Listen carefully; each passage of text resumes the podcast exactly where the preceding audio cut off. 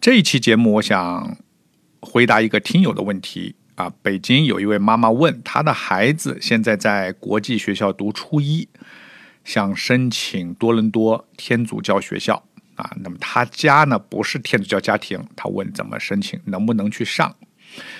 这个问题很有意思啊，所以我想跟大家分享一下。啊，首先你看他申请几年级啊？他在国内的初一相当于加拿大的七年级。那加拿大小学呢是一到六年级，所以他初一呢相当于加拿大的七年级。那么应该申请明年九月入学的八年级。那很有意思啊，加拿大的公立学校绝大多数八年级呢，它是在一个初中啊，叫 middle school 啊，它有这么一个学校叫初中，叫 middle school。你去这个。初中学就是一到六年级是小学，那么他的初中呢，可能是呃六到八年，呃七到八年级是初中，然后初中毕业以后到高中又换一个学校，到九到十二年级上高中，但不总是这样的啊，有些初中是啊呃三年制是六七八三个年级，那么它对应的小学呢就是一到五年级啊，它就这么对应的设置的。好，呃，但是也有的公立学校它没有初中。他就是小学一到八年级，啊，小学毕业以后呢，就到高中九到十二年级啊，就是没有初中。这个就是学校啊，教育局当初的设置，不存在好不好一说啊。实际上有很多很好的公立学校就是这种设置，只设了小学和初中。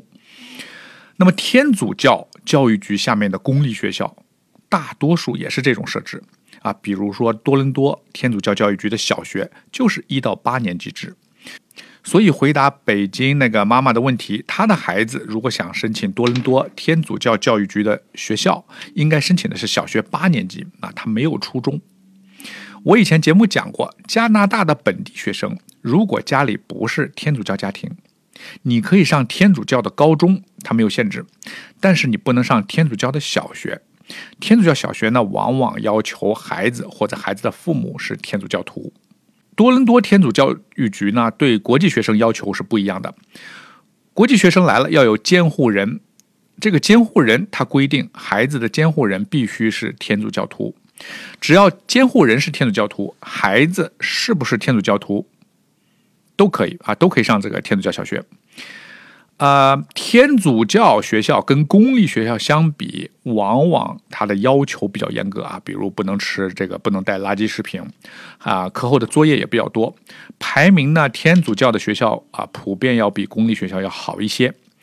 呃，学生是要穿校服的，啊，公立学校他不穿校服，啊，这也就是为什么啊，很多因为咱们。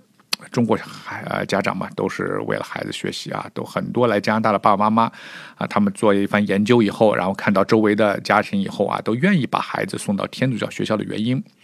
那么现在低龄留学是一个趋势，公立学校的这个国际学生的名额很快就填满了啊。那么我建议，如果国内来的家长，你不妨可以考虑天主教学校啊。这个信仰方面呢，你只要不排斥。啊，就 OK 啊！当然，如果你愿意接受啊天主教这个想法啊，那就更好了。如果您的孩子需要找天主教监护人啊，可以跟我联系。